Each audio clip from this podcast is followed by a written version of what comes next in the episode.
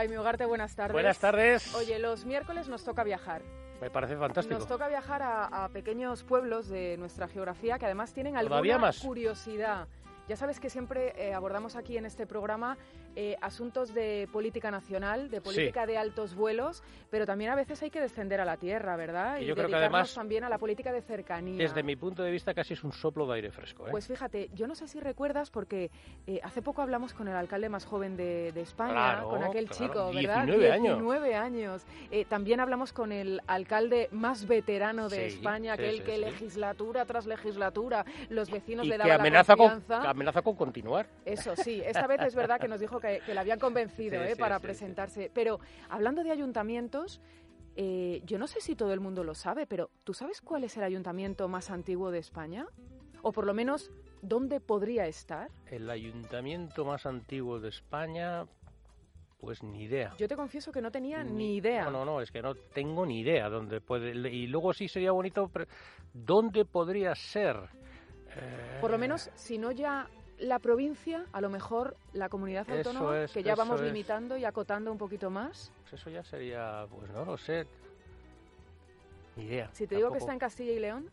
Bueno, pues mira, me cuadra. Si te digo que está en la oh. provincia de Palencia. Hombre, Palencia. Si te digo que el municipio más antiguo de España se llama Brañosera, fíjate qué nombre, ¿eh? Pues no lo sabía y yo creo que no lo sabe tampoco mucha gente, la verdad. Pues mira, vamos a ver eh, quién tiene el honor de dirigir este ayuntamiento. Jesús María Mediavilla, buenas tardes. Hola, buenas tardes.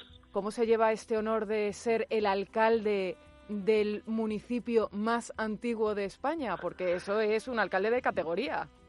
Pues es eh, todo un privilegio, es un privilegio el ser el alcalde del municipio más antiguo de España, el que dio origen a una institución tan cercana al ciudadano y además desde hace tantos años.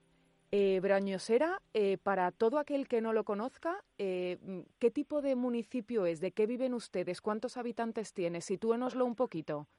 Bueno, pues fíjate, te lo voy a situar en el contexto geográfico e histórico. En el contexto geográfico casi lo ha sido definiendo. Estamos en la comunidad de Castilla y León, en el norte de la provincia de Palencia.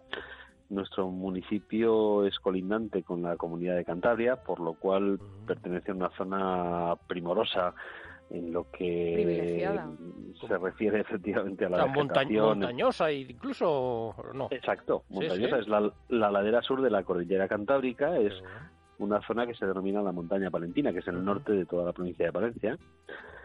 Es eh, un paisaje pues identificable al paisaje de Cantabria o de Asturias perfectamente. ¿Cuántos habitantes tiene eh, Brañosera? Pues eh, en, este momento Brañosera tiene 270 habitantes repartidos en cinco entidades de población, con lo cual pues eh, te haces una idea del volumen. Y supongo que será uno de esos municipios que a lo mejor en verano, claro, eh, la población aumenta de forma exponencial porque allí se está muy bien. Eh, lo cierto es que Brañosera en los últimos en los últimos años pues tiene una dinámica muy positiva, a diferencia de, este término tan tan manido como es el de la España vaciada. En Brañosera existe una dinámica muy positiva. Fíjate, para situártelo en un entorno en un entorno cercano, eh, hace poco más de 50 años, en los años 60 hasta los años finales de los años 60 de la década del siglo XX, el municipio de Reñosera y el municipio de Barrolo de Santullán, que, están prácticamente juntos, conformaban una cuenca minera que era posiblemente una de las cuencas mineras más importantes, sobre todo hasta mediados del siglo XX, del, país. Era la zona industrial por excelencia de, de, la propia provincia de Palencia. Y con el cierre de las minas, pues comienza un éxodo rural que consigue que de una población cercana a los 20.000 habitantes entre los dos municipios. El municipio de Dañosera pues estima que pudo llegar a tener cerca de 4.000. Se ha quedado reducida a apenas 270, que es lo que te decía hace un momentito. Eh, dígame una cosa, señor alcalde. ¿Cuándo oficialmente se le comunica o cuándo, desde cuándo saben ustedes que son el municipio eh, más antiguo? Y luego, y luego también tengo una cierta curiosidad si saber si esto eh, es, eh, o sea, mm, como muy conocido o hacen, hombre, porque yo creo que a la gente le apetecería, al margen de lo que está comentando, de la situación ya de por sí visitable del pueblo, pero reclamo turístico. Claro, no, pero que, o sea, el pueblo más antiguo de, España, ¿desde cuándo? Bueno, es, cierto que es un reclamo turístico. Somos el municipio más antiguo de España y lo sabemos desde hace casi 1.200 años. Fíjate, ahí es nada. Pero tienen esa, esa certificación oficial. Sí, sí que es cierto, sí que es cierto y además lo decimos eh, habitualmente siempre que surge la conversación. Sí que es cierto que en la conciencia del ciudadano eh, pues no, no está tan tan en el día a día o no estaba tan en el día a día hasta no hace muchos años.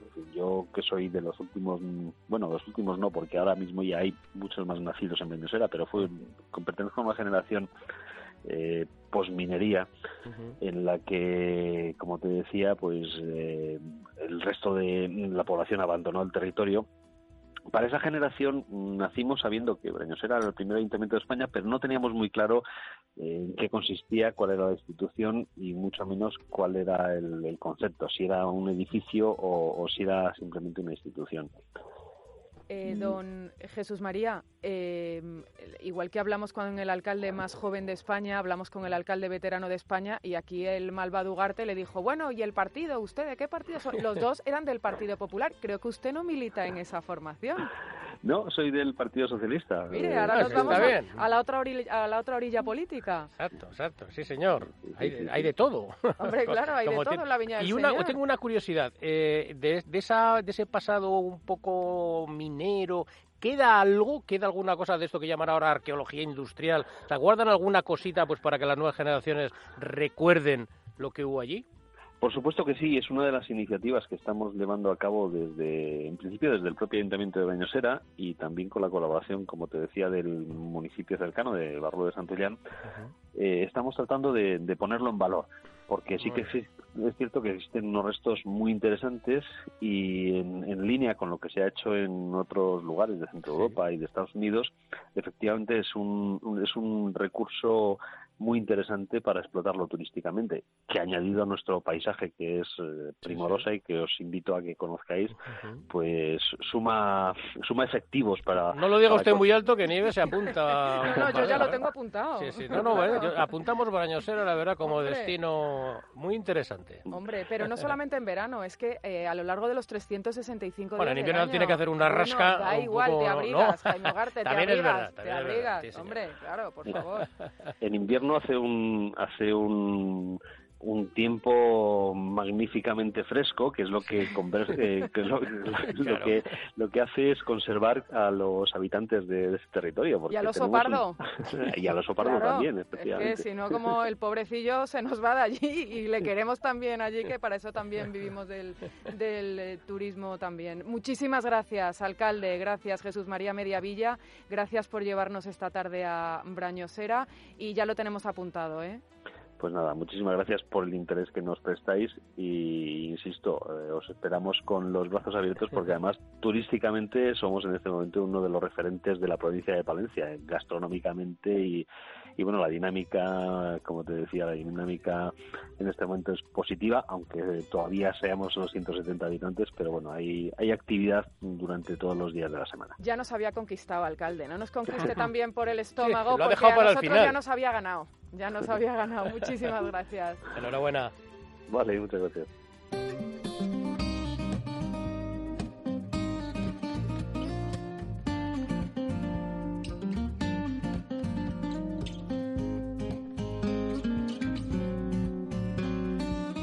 Gastronómico y en nuestra sección Typical Spanish hoy mm, vamos a tratar un asunto de estos también de, del paladar, del paladar, ¿eh? Jaime Ugarte. Eh, Ana, ¿de qué vamos a hablar? Pues vamos a hablar de paella. Vamos a hablar de paella, claro, typical Spanish, claro, o de las atrocidades que hacen en el mundo con eh, la paella sin duda es una de las recetas españolas más exportadas a lo largo y ancho del mundo. Se come paella desde Estados Unidos hasta Japón y de hecho en Japón se anuncia por la tele y suena así. ¡Viva paella! ¡Viva paella! ¡Viva, viva, viva! ¡Viva paella! ¡Viva paella! ¿Y aquí dicen paella? Sí. Están diciendo, Nieves Álvarez, estamos aquí. También en Filipinas la anuncian por la tele y la venden en raciones individuales y en una lata. ¿Qué dices? Sí, este, este es el anuncio. New San Marino Tuna Paella. In easy open can. A delicious romance of Spanish rice and tuna. Como muy romántico y muy sensual. Pero cuando un español pide una paella fuera de España, lo más probable es que se lleve un disgusto. ¿Pero por qué? Ana, no igual. ¿Pero por qué? Te, ha dicho atrocidades, ¿pero por qué? ¿Qué pasa? Bueno, pues mira, te lo voy a explicar. Por ejemplo, el reconocido chef, reconocidísimo, Gordon Ramsay, grabó en su programa una receta de nuestro famoso arroz al que le echó muchísimo chorizo guisantes y mezcló almejas, pollo y cigala. y luego, ¿y cuando le, lo, detuvieron o no, nada más momento, no, sigue en libertad? Pero eso, condicional. Eso es el menor de los casos. O sea, no contentos con hacerla mal, también se atreven a innovar con ella y a presentarla en formatos eh, bastante extraños. Por ejemplo, un sándwich de paella que se puede comprar en un vending en Reino Unido e incluso una pizza de paella a la que se atreven a echarle rodajas de sandía. No, no, por ahí no, por, ahí no, que le eche un poco de chorizo y tal. Rodajas de sandía, o sea, pero de... Vamos, Entonces, ¿cómo podemos hacer los españoles para proteger nuestra famosa paella, la que queremos tanto? ¿Cómo lo podemos proteger? ¿Cómo lo podemos Unos emprendedores fundaron hace un par de años la Wiki Paella. Y hablamos con ellos. Hablamos con ellos cuando la fundaron y en esa plataforma intentan fomentar las recetas originales y dar a conocer los mejores sitios para comerla. A ver si usándola aprenden los extranjeros. Guillermo Navarro, buenas tardes. Hola, ¿qué tal? Buenas tardes, ¿cómo estáis? Una pregunta, ¿por qué se empeñan los extranjeros en echar chorizo a todo, sobre todo a la paella, y echarle hasta sandía? Bueno, yo creo que es todo fruto del desconocimiento, ¿no? Yo creo que es un tema de... de incluso hay cierta, hay cierta después de tanto tiempo, porque desde que hablamos han pasado, ha pasado tiempo y, seguimos trabajando nosotros en el proyecto de poner en valor las paellas, nos damos cuenta que la gente demuestra su amor así. es una manera curiosa de hacerlo, pero demuestra su amor a la paella eh, poniéndole los ingredientes que, a cada uno más le gustan. No, claro, dicen, dicen si los españoles echan eh, unas gambas y unos calamares, ¿por qué no le voy a poner yo unos guisantes con sandía y pepino? eso ya vale todo. eso es, eso es, eso es. Y yo creo que, bueno, también es una buena, también después de mucho tiempo trabajando con esto, es una buena noticia que, que la paella también se haya pervertido porque significa que ya somos universales. De la misma manera que aquí a la pizza le ponemos cualquier cosa o, a la comida japonesa le ponemos también aguacate aquí, que en Japón se echan las manos a la cabeza, pues significa que ya nos hemos hecho mayores y que la paella ya realmente sí que pertenece a, a todos. Oye, Guillermo, visto así, sí, no, visto así es verdad, pero Guillermo, ¿tú crees que la paella es el alimento, el alimento español más eh, internacional? Pues mira, eh, con, José Andrés, que, es un amigo del proyecto, lo hemos hablado muchas veces que, él, en su experiencia eh, multinacional, eh, él les dice siempre lo mismo, que es la paella, el jamón y, la sangría, creo que es los tres, las tres cosas que más nos conocen por el mundo. Y, la paella es la cuarta receta más buscada en Google, después de pizza, sushi y hamburguesa. O sea que, yo, sí, desde luego. A mí me da la impresión que sí, ¿eh? la paella, además es lo que has dicho, paella, jamón, ¿no? El jamón y la sangría. La sangría, sí. Sangría, sí, sí, sí, puede ser. Mm.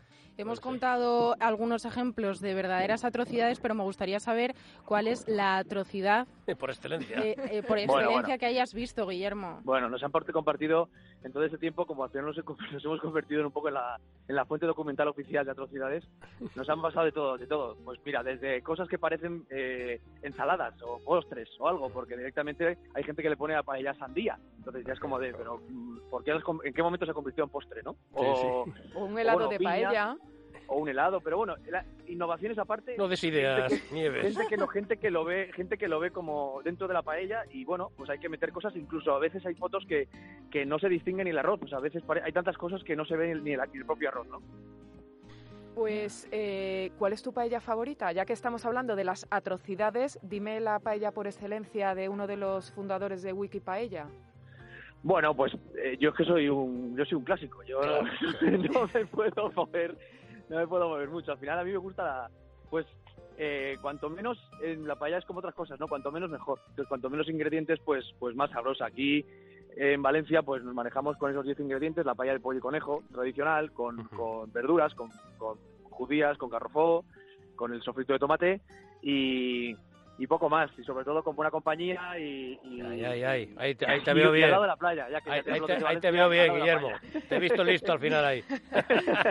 Guillermo Ingrediente definitivo, buena compañía. Hombre, claro, eso que no falte. Muchísimas gracias. Nada, a vosotros, muchas gracias a vosotros. Y si tenemos que documentar alguna otra atrocidad más, pues sí, sí, aquí estamos, ¿no?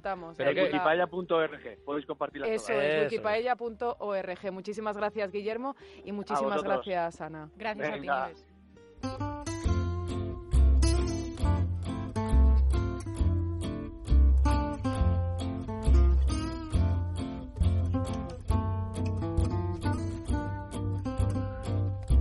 ya que tenemos el estómago hecho a todo, ¿verdad? o sea, ya, si hemos conseguido mezclar el arroz con la sandía. Exacto, no se me va de la cabeza lo del arroz.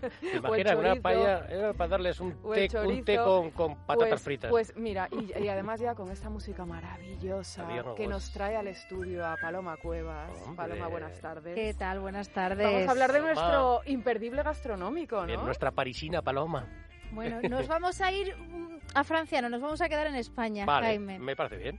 Nos vamos a ir a una tierra que a este programa Nieves ya sabes que nos gusta mucho, Asturias. Hombre, por favor, palabras mayores. ¿Y sabéis quién nos lleva? Nuestra compañera de informativos, Alicia González. Hola, ¿qué tal oyentes de la tarde? Soy Alicia González, redactora de los informativos de esta casa y yo os voy a recomendar un restaurante en la Asturias más desconocida por el gran público, la Asturias Occidental, la que está más pegada a Galicia. La Asturias donde hay pueblos tan pequeños y maravillosos como Puerto de Vega, en el que se encuentran joyas como el Mesón del Centro. Cuando entréis por la puerta, olvidaos de la fabada o del cachopo y preparaos para disfrutar de una comida asturiana diferente, cocina de producto, donde podréis degustar platos como las croquetas cremosas de cigala y albariño, el timbal, la mar de bueno con sardinas, aguacate y tomate seco o la merluza con salsa de puerros y tinta de calamar. Platos que les han hecho ganar este año la distinción Viv Gourmand de la guía Michelin con la prestigiosa guía gastronómica que busca destacar a los restaurantes de calidad en los que el precio por persona no sobrepasa los 35 euros. ¿Qué más se puede pedir? Un dato para recordar este restaurante. Está en la Plaza de Cupido, en las entrañas del pueblo. Es el único que no está en el puerto. Tendréis que callejear para encontrarlo, pero merece la pena perderse por las calles de Puerto de Vega, el pueblo con el banco más bonito del mundo. También os digo dónde está. Está en el mirador de la Atalaya, ideal para descansar tras la comilona. Ay, qué cuca, ¿eh? Qué cuca, Alicia González y ese, ese banco, esa atalaya. Nos manda ya al banco después de... Oye, me ha abierto el apetito, ¿eh? Hemos empezado hablando de... Y esos recuerdos. hemos empezado hablando de burradas de, de, gastronomía con la paella y ahora estas delicatessen. Esto ya es maridaje, ¿eh? Sí, sí, no, esto ya... Esto ya son también palabras de mayores. Eh, Jaime Nieves, Alicia nos ha llevado a un sitio que a nosotros nos gusta. Estos auténticos, que hay que... los que tienes que perderte por el pueblo y tienes que ir ahí con, el, con, con el móvil, pero no, mejor con un mapa. ¿no? Bueno, o preguntando al lugareño. de estos que uno cuando los descubre los siente como propios. Sí, Lo he descubierto. Apunten, Mesón del Centro en Puerto de Vega, es la recomendación de Alicia González. Y nosotros hemos hablado con su dueña, con María, una mujer encantadora que nos ha contado dónde reside el éxito de su restaurante producto, local. Que llega día a día de la lonja. O sea, allí vas a, vas a ver, eh, vas a comer una merluza del día o vas a comer un rato del día, un rodaballo que entra y que te llega vivo, te llega vivo el mismo día, o un salmonete, depende de lo que de lo que entre en lonja. La sensación de eso, de, de probar eh, pescados que casi muchas veces en muchísimos sitios se está perdiendo el, el, sabor que tienen, como por ejemplo eso lo que hablamos, una merluza. Una merluza que normalmente pues llegan las que llegan a pescaderías a ver, y a todos lados. Allí te llega una merluza recién pescada, una merluza del día, o un salmonete que llega vivo, o un rodaballo, un cabracho, el pescado que te llega allí. Entonces, eso, mm, ir a un pueblo pequeño, un pueblo marinero, un pueblo costero, es intentar comer eso. O el marisco, el marisco que te llega, te llega, pues eso, te llega el percebe, te llega la necora de allí, el bogavante, o sea, ¿a qué sabe el cantábrico? Producto de calidad y además manteniendo la esencia. Restaurante simplemente producto, producto y punto. Intentas echarle mínima, hacerla, echarle lo menos posible por eso, porque la gente, pues normalmente nosotros el pescado va todo a plancha y lo que haces, intentas, pues la merluza, por ejemplo, nosotros la ponemos sobre una salsa de puerros, que la merluza no toque la salsa, luego ya tú si quieres la revuelves o haces la que quieras, pero la merluza que vaya aparte para que tú pruebes primero que sabe una merluza fresca sin, sin nada. O el rape lo mismo, el rape lo pones a la plancha sobre una crema de carabineros, pero sobre ella, subido hacia arriba, que no lo toque y luego ya tú vas mezclando como a ti te parezca. Oye, me gusta eso, ¿eh? total, yo estoy totalmente de acuerdo. porque hay muchas veces que te traen el plato ya servidito, que es verdad, pero dices, oye, y si no lo quiero yo. Yo siempre desde el máximo respeto de la, pero como usuario a mí me gusta más esta línea, o sea, a mí también, que no lo, toque. Esa, y luego tú si quieres, oye, ahí ¿qué tal? Lo pruebas un poquitín, pero si no, tu merlucita rica, ¿eh? Pero ahora viene otro punto fuerte y es que a este producto de calidad, como nos contaba Alicia, su ubicación espectacular. Puerto de Vega es un pueblo pequeño, un pueblo marinero. Eh, entonces, a ver, eh, normalmente tú llegas y llegas al puerto. En el puerto pues tienes los seis restaurantes, debe haber o algo así. Pero nosotros no, nosotros estamos un poco escondidos. Estás en una plaza que está pues a 50 metros del puerto, más o menos, escondido en el medio, o sea, se llama Mesón al centro porque es el centro, del, centro del pueblo, lo que era el centro del pueblo cuando nació. Entonces es una pequeña plaza que se llama Plaza de Copido, que también cuando llegas allí ves el, el letrero de Plaza de Cupido también tiene su punto de canto. Es una plaza chiquitina. Entonces ahora, por ejemplo, en verano montas toda esa plaza de terraza donde no hay coches, donde no hay viento, donde no hay frío, donde está súper a gusto. Entonces no se levantan las mesas, no, no hay dobles turnos ni nada porque es imposible. Tú ahí te sientas y no te levantas. Fíjate, eso es bueno. Oye, y el, ¿eh? detallito que, que, es una casualidad, pero la plaza de Cupido. La plaza de eh, pues Cupido. Es una buena, un buen plan, ¿no? Para ir en plan romántico. Yo, a mí ya me ha conquistado y ya tenemos el flechazo, ¿eh? sí, has puesto ojitos cuando has dicho lo de la merluza. No, no, el flechazo de Puerto de Vega ya lo tenemos. Muy bien. ¿eh? Imperdible. El imperdible, El imperdible gastronómico de, de, esta semana, gracias al descubrimiento que nos ha hecho nuestra compañera Alicia González y gracias también a Paloma, que ha sido la que ha hablado con María, que es eh, la dueña de este mesón al que tenemos también que, ir.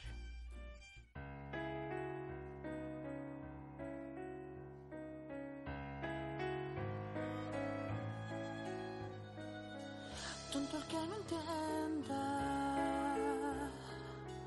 cuento una leyenda, hembra gitana conjuró a la luz hasta el amanecer. Llorando pedía que al llegar el día desposara un calor. Esta canción me suena mucho, pero no era Mecano, ¿no? Uy, uy, uy, ahí va, ahí va, ahí va. Palacios, buenas tardes. Buenas tardes. ¿Esto qué es? Esto es Hijo de la Luna, que lo habéis reconocido. pero digo, eh, pero la Mar Versión extravaganza. Sí, es extravagante, es un rato. Un grupo, grupo español de heavy metal que hace esta versión tan. Tan tranquilitos estábamos y de repente. De, de, la canción de Mecano. Yo, esto se me ha ocurrido, estas canciones, este rollo de coger versiones, canciones muy conocidas, pop, y pasarlas por de repente y pasarlas por el filtro del, del, rock duro y el heavy metal eh, viendo el programa de Bertino Osborne. Ah, porque ahí las canciones se vertinizan. Yo digo yo, eh, digo mira coge una, coge una canción que es muy conocida y, de repente la han suavizado. Cogen es, más de Grand Teen Experience de Nirvana y de repente le meten un ritmo bossa nova y una voz así femenina y de repente es como que te cuesta un poquito reconocer al principio, si es Nirvana, pero Nirvana... Pues yo he hecho todo lo contrario, en vez de vertinizarlas las he metalizado, he cogido canciones del pop muy conocidas, de los de siempre, y pasadas al, al, bueno, al rock duro y al heavy metal. No, no, suena mal, ¿eh? No, no, suena bien, suena bien, pero si quieres escuchamos la, eh, la clásica de Mecano para comparar. Bueno, pero realmente con, con, caña tiene aguanta la canción, ¿eh? Vamos ahora con Mecano, que la verdad es que la canción es muy bonita ya de por sí. sí. Tonto el que no entienda y de hecho es una versión. Vemos que la versión de esta banda es bastante fiel, o sea, aunque también tiene guitarras y demás, pero suena bastante parecida al original de Mecano. Bueno, pues ahora vamos a coger la directamente vamos a escuchar la, versión ya metalizada, digamos, ¿no? Y luego escuchamos la original. Ahora vamos con Like a Virgin, pero según Multi Crew.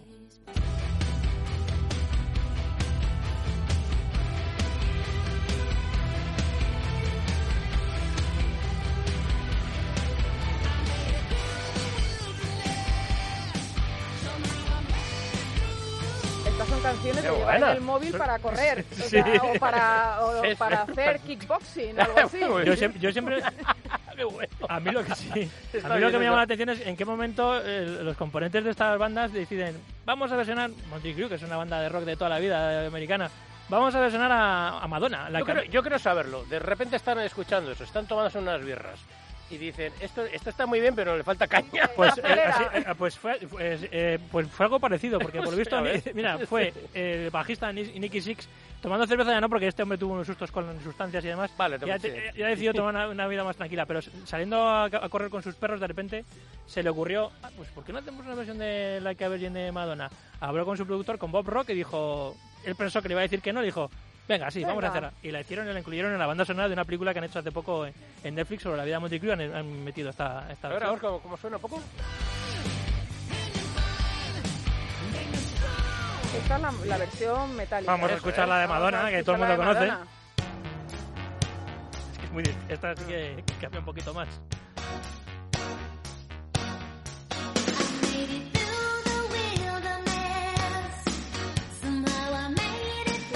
Escuchando el original ya me parecía que tenía algo de ritmo. Sí, pero, claro, te pones la otra y entonces ya se te va. parece moñas ahora. es que deberíamos hacer lo contrario. Deberíamos poner primero la original. Venga, pues hacemos eso. Y luego ya subirnos venga, a, pues, pues, hacemos, venga, pues, pues ahora vamos. Somos gente rápida. Venga, va, pues vamos con George, vamos con George Michael, vamos con la versión original de George Michael de Faith. Venga, vamos a escuchar a, ver, Faith. Me digas que esto no tenía ritmo. Sí.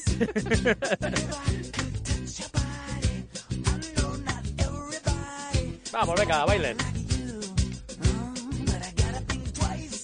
Esta es la versión de George Michael, la buena, la que, con la que todos bailábamos. vamos a escuchar a la de Limp Bizkit, un grupo de Union Metal. A ver qué os parece. Empieza flojita, ¿eh? Os lo digo, pero luego se va animando. Ahora, deja el aire.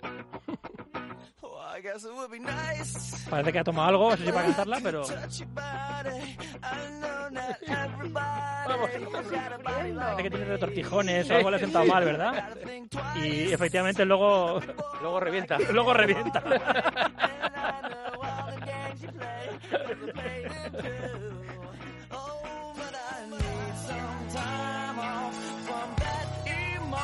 yo que tendrás un momento de implosión, ¿no? Sí, no, no. esto, es, esto es un poco para que, nos, para que nos confiemos. Es como... Pero bueno, ahí estamos, ahí, mira.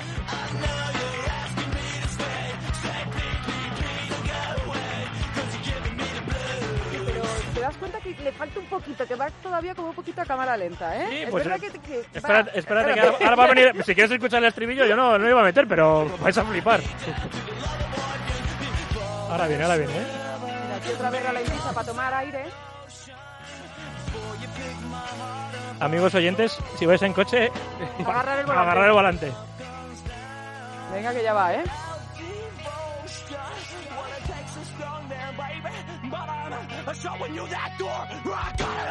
Se ha vuelto loco.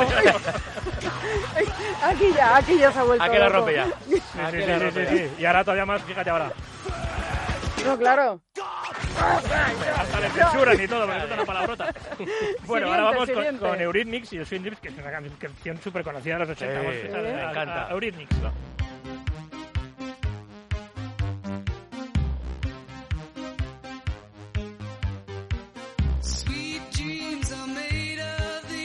perfectamente reconocida. La conocemos todos. Pero es que luego, muchos años después, Marilyn Manson hizo una versión que a lo mejor no es que sea tan cañera, pero es súper oscura. Tiene un aspecto así como, como chunga, como si estuviese metido Como su propio nombre indica. Sí, sí, sí. Vamos a escuchar la versión de Marilyn Manson.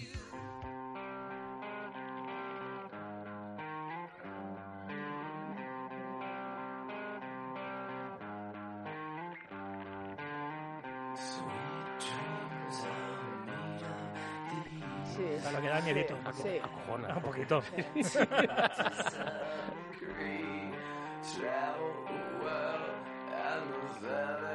Sí, un poquito oscura. Sí, luego se viene arriba, pero esto está en plan de pesadilla, un poco de niño pequeño, ¿verdad? Sí, sí, sí. Bueno, ahora vamos con Police. Police. Con Mesa China Butter, que es una canción súper bonita. A mí me encanta esta canción. Vamos a escuchar a Police.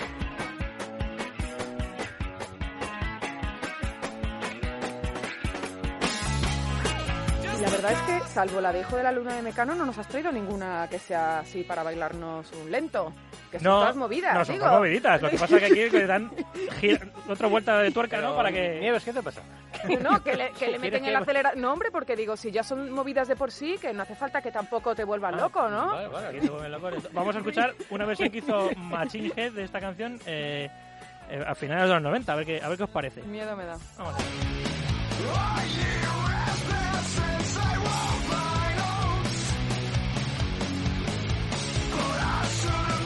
También da miedo, ¿eh? Sí, esta, esta- esta es de- de- se les ocurrió hacer una versión de esta canción porque eh, esta, esta banda fichó a un guitarrista nuevo, el guitarrista que tenía anterior se largó y cogieron un guitarrista nuevo que él para calentar, para cuando pues, se ponía a calentar para antes de tocar en el concierto y demás, siempre tocaba esta canción y dijeron, bueno, pues vamos a tener la versión de la, del Message in the Band de la de Police. Vamos ahora con, esto os va a gustar, vamos a escuchar primero la original de Nancy Sinatra, Just A ver. Gustarme for Walking, yo creo que Por todo el mundo la favor. conoce, A ver. maravillosa. Reclinatorio.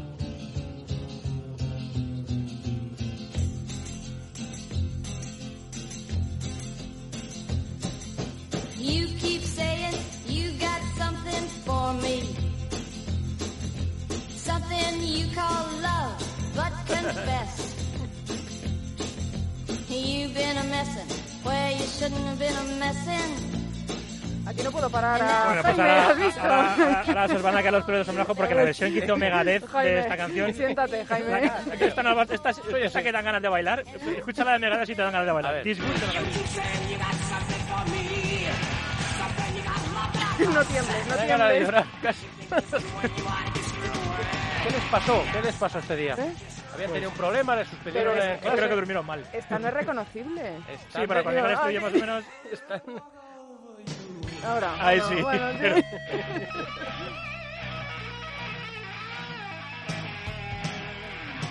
Bueno, vamos con una baladita. Vamos Venga, con una baladita. una- venga. vamos con Chris Isaac y Wicked Venga. Game, que esta también la conocemos todos. Vamos a escuchar a Chris Isaac.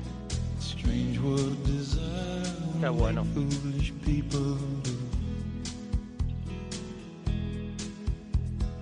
I never dreamed that I'd meet somebody like you.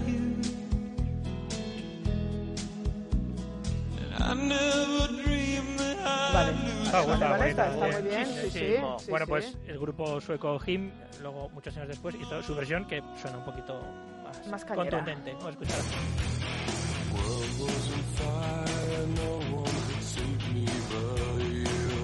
Está bien. Pero suena Bueno, bien, está- ¿verdad? Sí, está así. Suena bien. Dentro de que sale contundente, porque esas guitarras hay pesadas hay, pero se reconoce sí. y incluso a la gente que le gusta el original le puede gustar la versión. Eso es lo que te iba a decir. Esta sí, esta sí le. Esta sí, la de Megadeth no, pero esta sí. Esta pasa, pasa el corte. Esta pasa Vale. el corte. Bueno, y la última. Ahora vamos con Tears for Fears y Shout, que yo creo que Shout es una canción bastante conocida de Tears for Fears y que la gente que haya vivido los 80 seguro que se acordará de ella. Vamos a escuchar a Tears for Fears.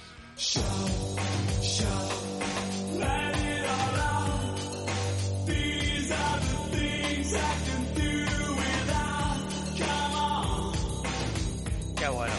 os gusta, ¿verdad? Hombre. Bueno, pues también muchos años después el grupo Disturbed, un grupo metalero, hizo su versión que es ¿Sería la bastante, Turmix? es bastante, es, bas- es bas- es bastante fiel y suena bastante bien. A ver qué os parece. Uy,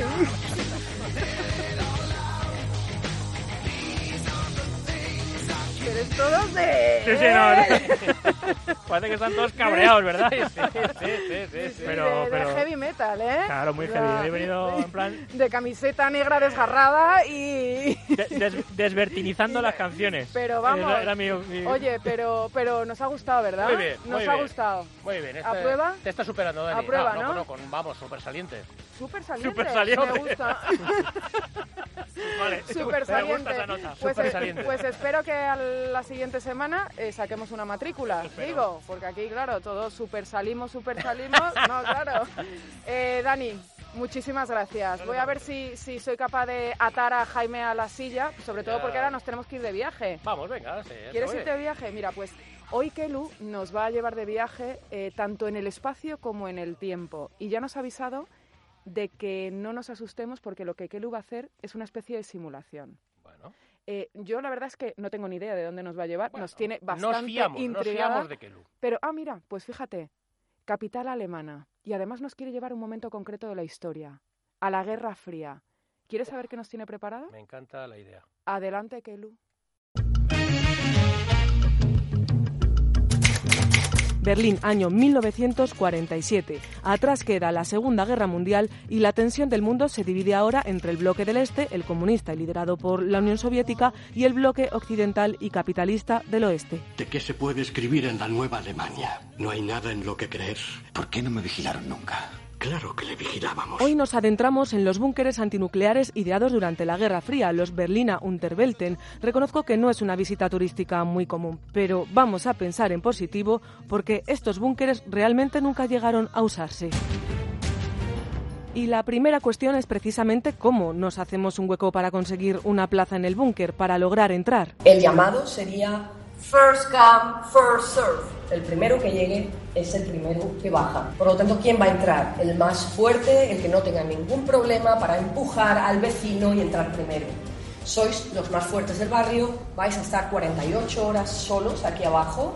Vamos a ver cómo funcionaría la anarquía aquí dentro, haciendo funcionar el sistema de ventilación, que eso sí es lo más imprescindible para sobrevivir. Quien habla es Ana Díaz, nuestra guía en el subsuelo. Sigamos todas sus indicaciones en esta especie de simulación. Nos vamos a imaginar que hemos logrado acceder, así que el siguiente paso sería activar el generador que recicla y limpia el aire del exterior. Lo activamos, escuchamos un sonido de fondo tranquilizador, es un sistema de ventilación funcionando. Pero hay un pequeño problema. Sin electricidad de nada nos sirve accionar un botón. Nos toca poner en marcha un generador manual de electricidad.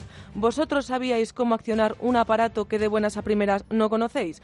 Pues en aquellos tiempos la mayoría de la población tampoco. Pero el ejército alemán que se toma bastante en serio estas cosas, confío en la estadística para afrontar esta situación. ¿Les funcionaría? Según la estadística, en un grupo de 20 personas encontraremos todo el personal cualificado que necesitamos en un búnker y lo comprobamos. ¿Hay en nuestro grupo de turistas algún médico? Tengo ese perfil en el grupo. Perfecto. ¿Médico? Muy bien. Sí, se cumple la estadística. ¿Tenemos a alguien que ponga orden si la cosa se pone fea aquí abajo? Sube la tensión. Necesito policías, guardias civiles, mozos de escuadra, funcionarios de prisiones. ¿Tengo eso en el grupo? Seguratas. Sí, perfecto. Tras varias comprobaciones podemos decir que la estadística ha hecho bien su trabajo, porque en nuestro grupo también había un psicólogo y un ingeniero que supo accionar finalmente el generador. Pero, ojo, porque se trata de un generador manual. Muy bien. Hay que subir ese ritmo. El resto debería... El resto tendría que entrar en pánico. Por favor, vamos a morir todos. Y tiene los pedales muy duros. ¿Quién podría estar pedaleando así durante 48 horas? Ya lo dice nuestra guía Ana Díaz. Esto es... ¿Esto qué es? Esto es una chapuza. Bienvenidos a los años 70. Los soviéticos comienzan a poner misiles por toda Europa, así que el gobierno alemán decide construir en la línea de metro más profunda de Berlín, la U8, un búnker. Este transformer de metro y búnker costaría 95 millones de euros a las arcas del Estado. Lo primero que hemos atravesado es una puerta metálica curvada. ¿La habéis visto? Eso es lo que se llama en alemán un dosificador de personas. Esa puerta solo se puede abrir desde la sala de control, donde habría un trabajador, en este caso está mi compañero Calum, que nos está además escuchando. ¿Aló? Hola.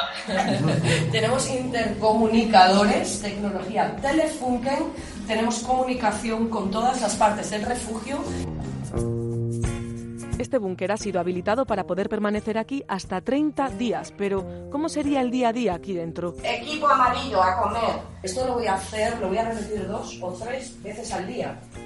Eso son dos o tres veces al día en las que voy a tener algún tipo de entretenimiento, porque no hay absolutamente nada que hacer aquí dentro. Por tanto, me voy a empezar a obsesionar con lo que esté pasando ahí fuera. Eso es lo que se quiere evitar. Ofrecer algún tipo de rutina, algún tipo de normalidad, en ese caso, a través de los turnos para comer. Un gran síntoma del fin de la Guerra Fría sería el cierre de un búnker como este, pues la fecha en la que esto ocurrió os va a sorprender. Traer reservas nuevas para refugios nucleares aquí en Berlín se está haciendo hasta el año 2011. Por lo tanto, hasta el año 2011 no se da por finalizada la Guerra Fría aquí en Alemania. Hay quien achaca esto a que en momentos de tensión mundial como el atentado a las Torres Gemelas en el 2001 hizo cambiar de idea al gobierno y se aplazó su cierre definitivo por si las moscas. Técnicamente es posible, con una inversión, volver a activar este refugio.